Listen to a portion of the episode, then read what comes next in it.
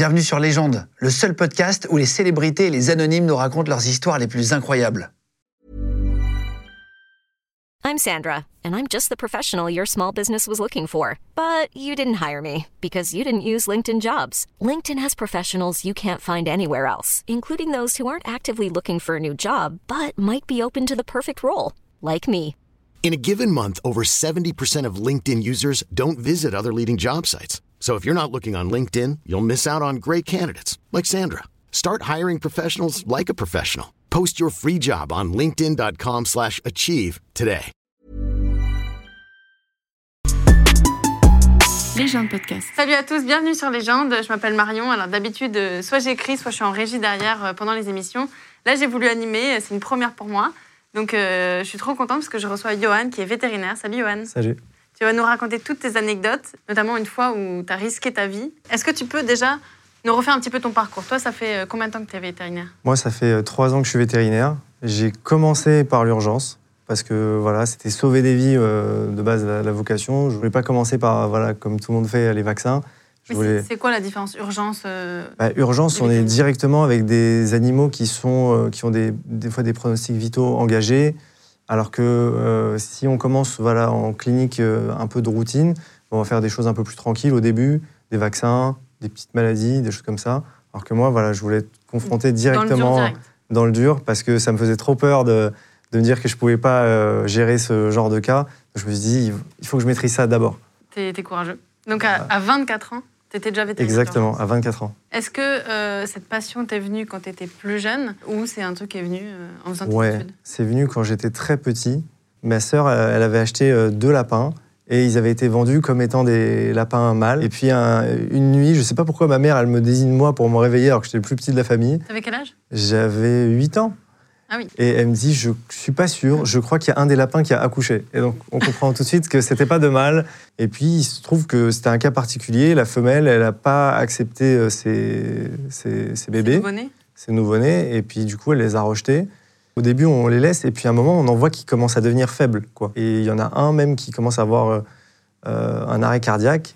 Et je me souviens, c'est peut-être ce moment-là qui, qui m'a poussé, c'est que je, Fais je fait un massage cardiaque avec mes, mes petits doigts.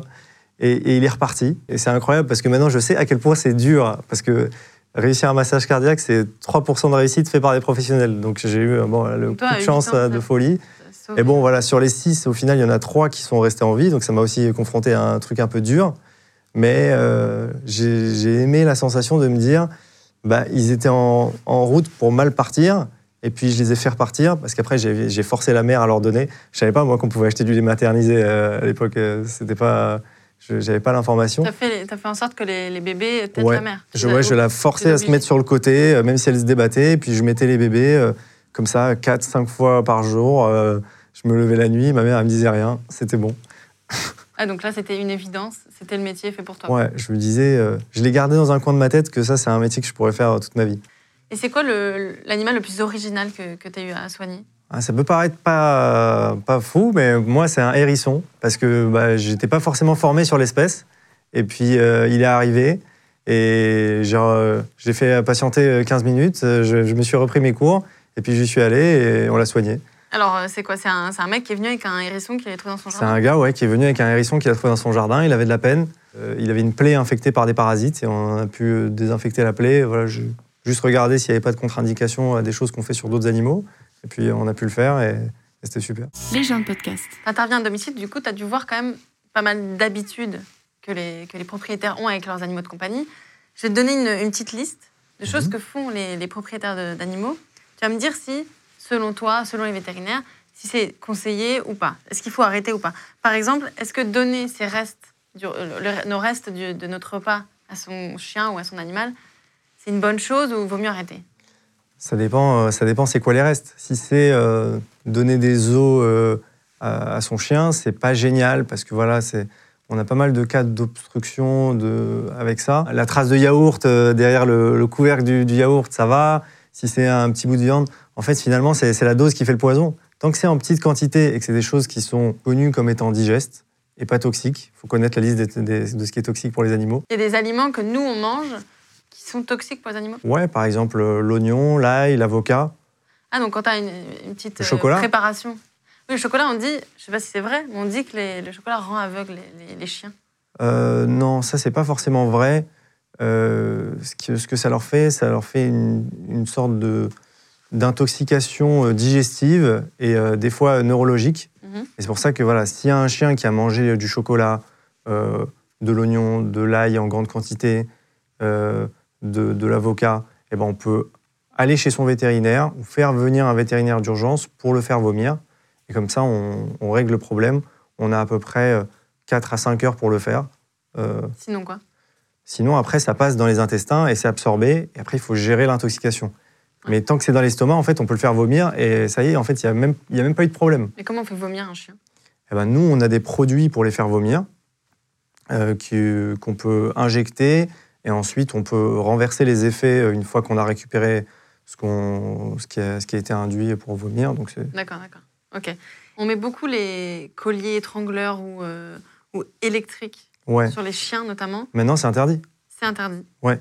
Il y en a beaucoup encore, euh, des chiens, euh, Oui. colliers électriques. euh, on Je en pense pas qu'il y ait les encore. contrôles suffisants pour, pour, pour faire que ce, soit, que ce soit effectif, mais je pense qu'avec la- tous les chiens, on peut leur faire comprendre, euh, quand ils sont équilibrés, que euh, quelque chose est bien, et pas forcément mettre l'accent sur le fait que quelque chose est mal, plutôt prendre du temps pour leur faire comprendre les choses qui sont bien, et après être ferme avec la voix, mais pas forcément avec des gestes ou de la douleur, parce que forcément ça laisse des traces, et après il faudra, il faudra faire quelque chose avec ça. Parce qu'un chien en promenade qui va sauter sur tous les autres chiens dès qu'il en croise un, en fait, euh, pour certains propriétaires, c'est un enfer. Quoi. Ouais, eh ben, c'est pour ça que c'est un grand investissement de temps. Il faut prendre des éducateurs canins. Aujourd'hui, il y en a des formidables, Mhm. mais c'est un investissement de temps qu'il faut faire, surtout quand ils sont jeunes. Il vaut mieux être ferme quand ils sont jeunes, et après, euh, on se retrouve avec moins d'abandon que laisser le problème traîner. Et pour finir, est-ce que euh, les, les propriétaires qui habillent leurs chiens, notamment, c'est une bonne chose ou le chien, peu importe, euh, il fait sa vie? C'est une bonne chose pour euh, les chiens qui n'ont pas beaucoup de poils, qui sont un petit peu maigrelet. Les petits chihuahuas? Ouais, les petits chihuahuas, quand il fait un petit peu froid en hiver, on voit, hein, de toute façon, ils protestent pas avec leur, leur petite, euh, leur petite doudoune, ils sont contents. hein. donc, euh, non, c'est très bien. Et puis, on les voit, voilà, un peu trembler au froid. Euh, pareil, hein, c'est, il faut, en les, en les regardant, en les écoutant, on, on comprend ce qu'il faut faire. c'est- Finalement, ça critique, mais euh, c'est pas plus mal pour le chien. Non, c'est pas plus mal. Après, si c'est un chien qui a vraiment beaucoup de poils et qu'on lui rajoute un manteau et qui sue à la chaleur, bah, Oui, c'est, c'est pas génial. Mais Voilà, les conséquences. il y a des indications pour certains chiens. Et euh, juste ce petit dernier, quand on met, euh, parfois on voit euh, dans les jardins des chats qui traînent, on laisse, ça arrive de laisser une, une petite coupelle de lait pour le Ouais. chat. Est-ce que ça c'est un mythe euh, aussi Ouais, c'est pas, au final, c'est pas génial pour sa digestion de laisser du lait. Alors déjà, le laisser à l'air libre, ben, il peut un petit peu tourner. Et euh, aussi, euh, finalement, euh, c'est pas le mieux que vous puissiez faire de donner du lait euh, à votre chat. Euh, il vaut mieux donner voilà, des, des croquettes, des pâtés, des choses qui sont bien étudiées, euh, avec des, des compositions euh, connues, qui ont une bonne stabilité. Et puis, euh, tout se passe bien. Les gens de podcast. Tu disais tout à l'heure que tu as des techniques pour faire vomir les animaux. Est-ce que tu en as pour faire avaler les médicaments? Pour les chats, ça va être. Moi, ma technique, c'est de mettre donc mon pouce et mon index derrière les crocs du chat. Et puis après, ça va lui faire ouvrir la bouche automatiquement. Et après, d'essayer de lui, donc, de lui balancer le, le- le comprimé, par exemple, le cachet, sur le dessus du fond de la langue et de lui fermer la bouche. Et après, d'essayer de lui masser la gorge. On peut prendre aussi une petite euh, pipette et lui rajouter de l'eau. Parce que, par exemple, pour les chats, ils vont avoir la langue assez sèche et ils vont toujours réussir à caler le comprimé comme ça. D'ailleurs, c'est très décourageant quand ils claquent la langue et qu'ils ressortent le comprimé. Là, on a envie de, de démissionner de tout. En tout cas, pour les chiens, voilà, c'est de l'envelopper. euh, on peut mettre un petit peu de beurre pour que ça glisse un peu mieux au fond de la gorge. On peut l'envelopper avec un petit peu de quelque chose qu'ils aiment. Pour les chiens, ça passe très bien. Et pour les chats, voilà, il faut un peu plus ruser. Et euh, je crois que tu as été confronté à un chat euh, avec le syndrome du tigre. Oui, Est-ce que tu peux expliquer? Moi, j'ai été confrontée à un chat avec syndrome du tigre. C'est horrible.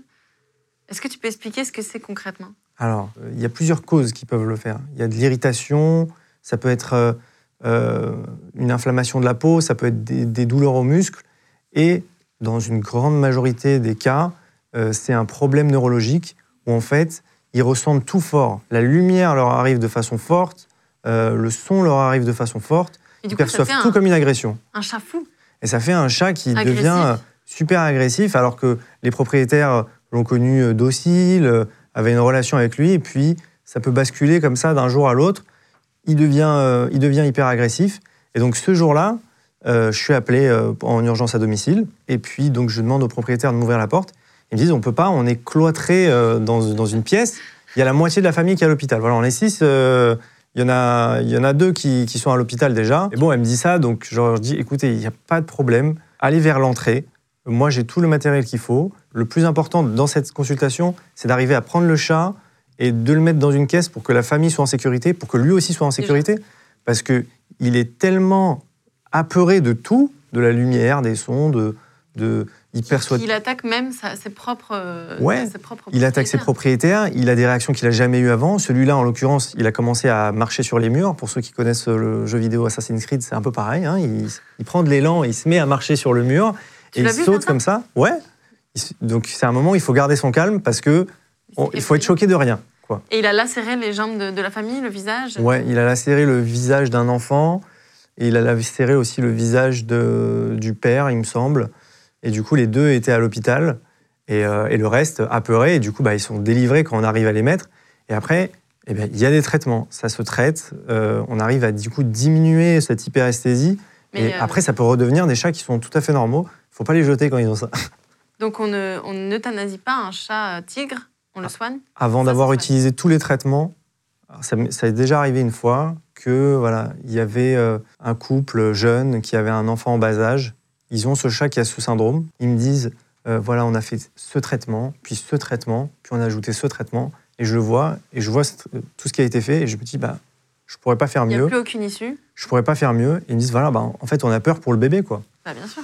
Euh, je, je sais qu'en association, c'est un peu compliqué de les faire, euh, de les faire adopter parce que personne n'en voudra. Et les propriétaires, ils, ils ont pleuré, quoi. Ils étaient vraiment. euh, Et c'est toi qui euthanasie dans ces cas-là? Ouais, Euh, c'est moi qui le fais. Donc on les endort, on leur fait une anesthésie, on les laisse s'endormir avec euh, leur propriétaire. Et puis après, on leur fait une dernière injection qui leur permet de partir. Comment tu, tu gères ce moment-là? C'est un moment qui est très difficile. Pour moi, c'est le moment le, le plus dur. D'ailleurs, aux, aux urgences, on y est confronté assez tôt, parce que souvent, bah, il est trop tard, ou euh, tous les traitements ont été faits, et, et on essaye tous les moyens pour pas y aller, mais euh, à un moment, il faut aussi résoudre que si on le fait pas, bah, c'est l'agonie qui attend l'animal, et donc qu'il faut voilà, avoir cette discussion. C'est une concertation, c'est pas une décision d'un vétérinaire, c'est une concertation entre le vétérinaire et les propriétaires, parce que surtout, c'est eux qui le voient euh, tous les jours. Ils peuvent dire, voilà, là, il a plus de qualité de vie, là, il souffre. Euh, et donc, dans ces moments-là, bah, on les aide à partir, euh, et puis euh, on essaye de faire en sorte que ce soit paisible, que ce soit un beau dernier souvenir. C'était difficile les, premiers, les premières euthanasies que tu as dû faire? Ouais. La première, c'était horrible. Enfin, c'était horrible parce que, en fait, ça nous pousse à nous mettre dans des, dans des réflexions qu'on qu'on s'était pas mis avant. Euh, Est-ce que j'aurais pu faire plus? Est-ce que c'était la bonne chose à faire? C'est vrai que tu, tu vomissais parfois, tellement que ça te touchait. Ouais, c'est vrai. Il y en a une euh, particulièrement où ça m'avait touché parce que l'animal, euh, il, voilà, il était paralysé, il bougeait plus, mais on arrivait à le nourrir, on arrivait à, à l'entretenir. Et c'était vraiment au tout début où je venais d'être euh, diplômé. Et donc je dis, bah en fait, Hiring for your small business? If you're not looking for professionals on LinkedIn, you're looking in the wrong place. That's like looking for your car keys in a fish tank. LinkedIn helps you hire professionals you can't find anywhere else, even those who aren't actively searching for a new job but might be open to the perfect role. In a given month, over 70% of LinkedIn users don't even visit other leading job sites. So start looking in the right place. With LinkedIn, you can hire professionals like a professional. Post your free job on linkedin.com/achieve slash achieve today. euh, voilà, il est paralysé, mais avec de l'aide, euh, ça, ça peut se faire. Il peut rester encore en vie euh, quelques, quelques semaines. Euh, C'est sûr qu'après, il y aura d'autres problèmes. Mais, euh, mais voilà. Et puis en fait, la propriétaire, elle me dit qu'elle elle, voilà, elle est malade. et que Elle à, elle, à elle non plus, en fait, non il lui, plus. à elle, en fait, il lui reste plus beaucoup de jours à vivre, quoi. Et, euh, et là, du coup, bah, je prends la décision, je marche longtemps dans son jardin pour réfléchir, j'appelle des, asso- des associations, et puis en fait, je comprends qu'il n'y a, il a pas d'autre moyen, et du coup, qu'il faut lui faire une fin de vie. Et ouais, ça, ça m'avait fait vomir. Ça, ça, c'est les, c'est les premières, elles sont dures. Aujourd'hui, j'ai plus trop ces, ces problèmes-là, parce que voilà, j'arrive plutôt bien à faire la, la part des choses, à, à comprendre euh, qu'est-ce qui est le mieux, est-ce que est-ce qu'on a fait tout ce qu'il fallait. Euh, mais au début, c'est dur. Ce qui n'est pas aussi difficile, c'est de gérer la famille et les enfants. S'il y a des enfants euh, qui assistent à l'euthanasie Mm. de leur chien, de leur chat. C'est vrai. Le plus souvent, c'est c'est les parents qui, qui arrivent à, à, à parler à leurs enfants de ça.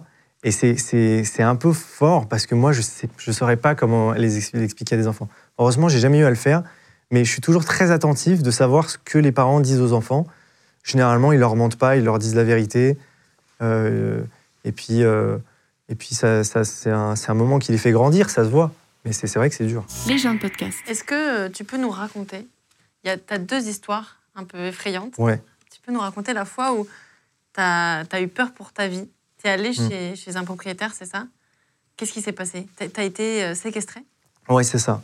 Alors, euh, il y a beaucoup d'incivilité euh, envers, je pense, un peu toutes les professions à domicile, mais pas mal sur les vétérinaires. Il y a des, des grandes campagnes contre ça. Donc, moi, je suis appelé voilà, pour un animal qui présente tous les symptômes d'une fin de vie. Enfin, il est léthargique, il respire mal, il a plus de réflexe de conscience. Donc Ah. tu dis que tu vas pour une euthanasie, par Oui, c'est ça. Et puis les propriétaires nous le font comprendre à demi-mot. Puis voilà, c'est un animal qui est âgé, qui a jamais vu aucun vétérinaire. Mhm. Et donc, en fait, on est appelé par quelqu'un de voilà, parfaitement euh, sain d'esprit. Euh, Il n'y a pas moyen de, de prévenir que ça va signe. être. euh, voilà, il n'y avait pas de signe. Et en fait, donc j'y vais. C'était un animal qui s'était euh, qui s'était déversé, donc il y, avait, il y avait des selles un peu partout autour de lui. Et donc, en fait, je commence à l'ausculter, je vois et je comprends que, voilà, que c'est c'est grave. Quoi. Il, il- il va décéder. D'accord.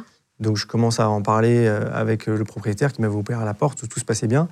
Et puis il y a un gars de 2 mètres qui arrive avec une bouteille de whisky à la main et qui parle fort et qui dit C'est lui le vétérinaire Il dit Tu vas me ramasser la merde là qu'il y a tout, autour. Et donc euh, je- j'essaie de temporiser parce que je vois que le gars est complètement bourré.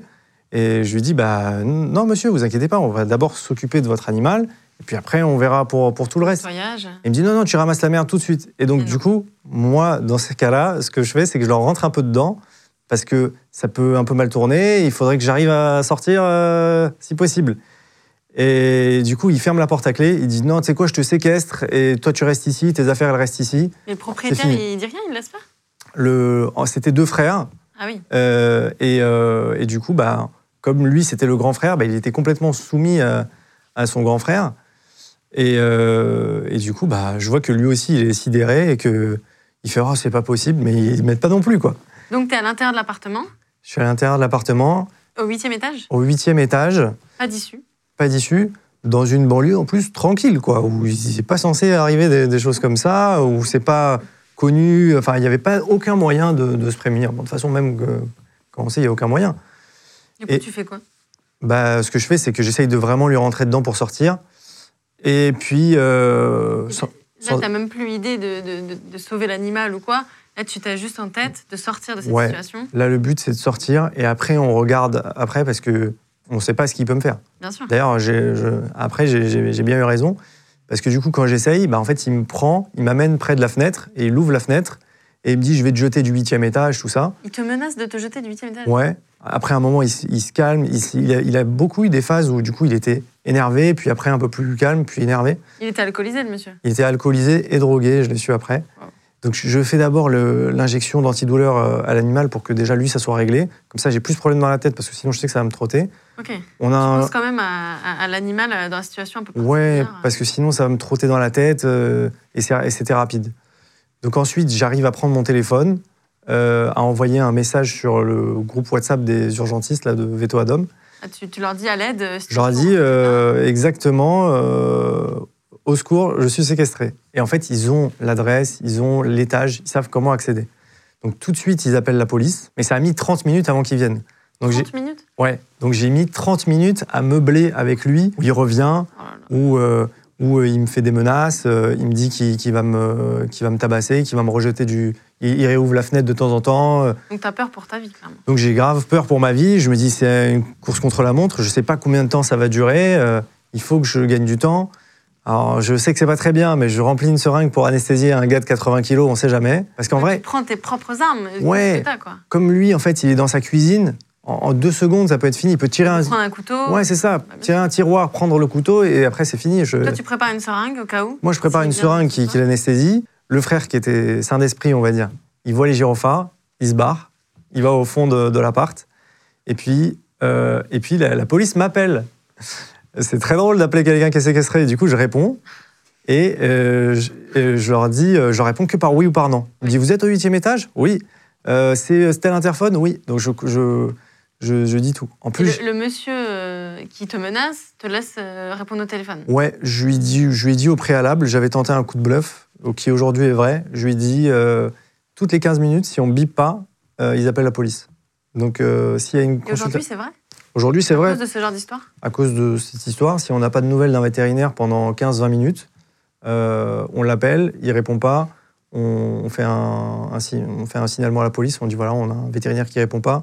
Si dans tant de temps il nous a pas rappelé, euh, on vous rappelle pour vous dire euh, d'intervenir. Surtout euh, si on avait des doutes ou des choses comme ça, ça nous motive un peu plus à le faire. Donc là, tu as les flics au téléphone. J'ai les flics au téléphone, je leur confirme tout, et puis bah, ils montent au huitième étage. Donc là, je me dis ça y est, j'ai gagné la course contre la montre, C'est bientôt fini. délivré.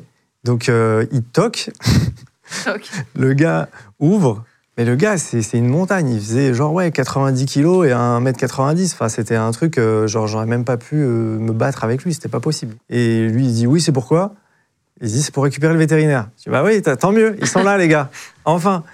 Et donc, il dit, bah non, j'ouvre pas. Et il met un gros coup sur la porte. Et heureusement, c'était la BAC, magnifique. Ils mettent un chassé dans la porte, ils le sortent, ils le jettent. Et puis, euh, il y a le frère qui dit Ouais, vous n'avez pas le droit. Je dis Mais c'est grave ce que tu es en train de dire. Et pourquoi vous avez le droit de me séquestrer? Et donc, ils le mettent, ils essayent de le mettre à terre, mais il rampe, il se relève. Impossible de l'arrêter. Mais ils sont plusieurs, les mecs de la BAC. C'était 8. Ok. Et, euh, et puis, ils lui mettent des coups et ça va pas. Et à un moment, je suis déjà, ils arrivent à me sortir. Ils me demandent Qu'est-ce qu'il t'a dit? Qu'est-ce qu'il t'a fait? Je dis Ouais, il a essayé de me défenestrer. Et le gars rampe vers moi avec deux mecs sur lui. Je dis Mais il est, il est increvable, le gars. Increvable. Jusqu'au bout. increvable. Ils sortent un taser, ils le tasent et le gars continue à ramper. Je dis c'est pas possible, il y a rien. Il a la Et à un moment, je vois qu'il y a un des gars de la BAC, il a une idée de génie. Je vois qu'il regarde en l'air, mais il a vraiment une idée quoi. Il lui lève le pull, il lui met des coups de taser et ça y est, ça, ça y est, il s'est, il s'est, il est, il est tombé, il s'est, calme enfin, mais après Ouais. une longue minute, quoi. il se calme enfin. Les gars de la BAC étaient tellement nerveux, ils lui disent euh, c'est qui que tu veux jeter par le huitième étage? Enfin, ils étaient hyper nerveux. Ils en pouvaient plus parce que le gars avait été hyper dur à maîtriser. Euh, il me demande si je veux finir la, la consultation, enfin la, la fin de vie, parce qu'en plus j'avais fait signer tous les papiers, donc en, en théorie j'aurais pu le faire. Mais en fait, au moment de prendre les injectables, je vois que mes mains, Les elles- mains tremblent. trop. Évidemment, si je fais une fausse manip, c'est dangereux pour moi. Euh, si euh, un des gars qui est dans la maison, je sais qu'il y avait la mère au fond, euh, vient et prend la seringue, ça peut être dangereux. Ouais. Entre-temps, j'avais réussi à viser la seringue d'anesthésique. hein. pas de problème avec la Donc police. tu préfères dire non, je finis pas. euh, Je préfère dire non, je finis pas. Ouais, il, faut, faudrait que vous vous déplaciez en centre. Mais on va faire un signalement sur votre nom que euh, s'il y a un appel pour une fin de vie de tel animal, bah, vous êtes un peu malhonnête, quoi. Mais, mais ouais, il, lui- il lui faudrait. Je lui dis, voilà, il a assez d'anesthésique pour durer jusqu'à demain matin sans douleur.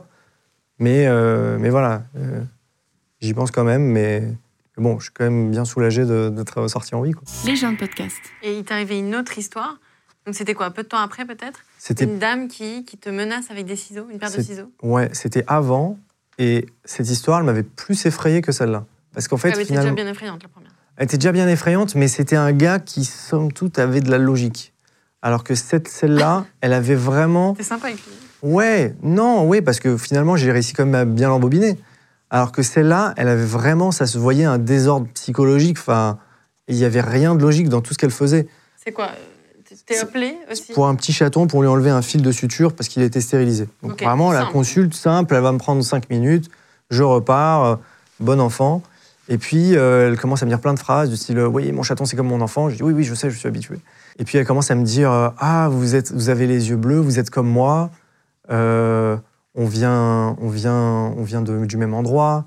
Du Euh, même endroit, c'est-à-dire je sais pas, je, je- donc j'essaye de pas calculer, moi, quand il y a des choses comme ça, faut vite que j'enlève le fil, je m'en vais. Tu fais ton métier, euh, Ouais. tu veux tracer. Puis après, le chat se laisse pas faire, donc elle me dit, elle me pousse pour le prendre, pour le, pour le tenir. Je dis bon, bah, si vous voulez.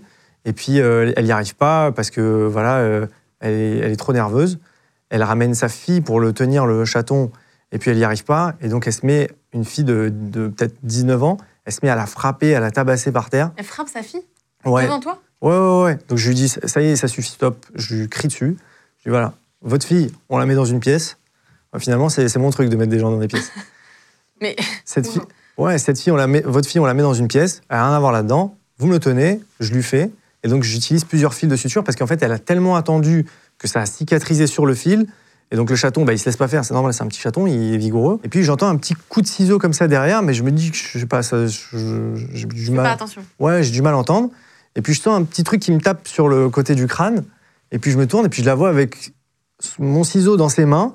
Et puis, avec un regard qui n'a aucun sens, quoi. Elle veut, elle veut te, te, te planter. Ouais, bah, elle m'a déjà mis un petit coup. euh, J'avais une petite, euh, j'avais une petite plaie derrière. Elle m'a déjà mis un petit coup. Donc, euh, du coup, je lui dis attendez, posez le ciseau, posez le ciseau. Je prends le ciseau, je prends tous les ciseaux, je prends mes affaires. La porte n'est pas verrouillée, je m'en vais. Mais là, tu fais quoi? T'appelles les- la police? Bah, Ah. en fait, c'était pendant le Covid. Et du coup, euh, j'appelle euh, un service de psychiatrie. En plus, j'ai un copain qui travaille là-bas.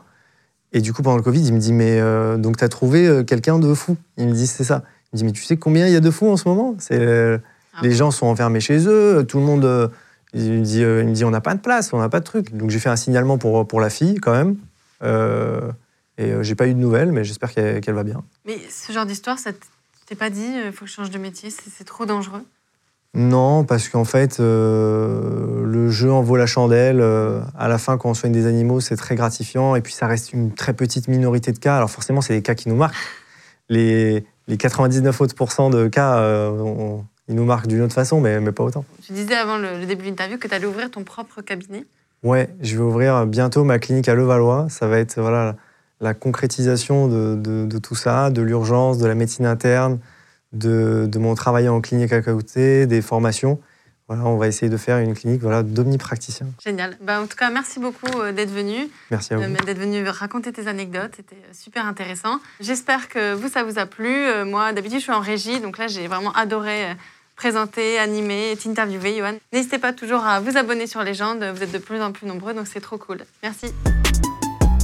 Légende Podcast. Hey, it's Danny Pellegrino from Everything Iconic. Ready to upgrade your style game without blowing your budget? Check out Quince. They've got all the good stuff shirts and polos, activewear, and fine leather goods, all at 50 to 80% less than other high end brands. And the best part? They're all about safe, ethical, and responsible manufacturing. Get that luxury vibe without the luxury price tag. Hit up quince.com slash upgrade for free shipping and 365 day returns on your next order. That's quince.com slash upgrade. Vous venez d'écouter un épisode de Légende. Retrouvez cette interview et toutes les autres sur nos réseaux sociaux, YouTube, Instagram, Snapchat et TikTok. Vous tapez Légende, L-E-G-E-N-D. Et si vous avez aimé ce podcast, abonnez-vous et pensez à lui mettre 5 étoiles. Merci.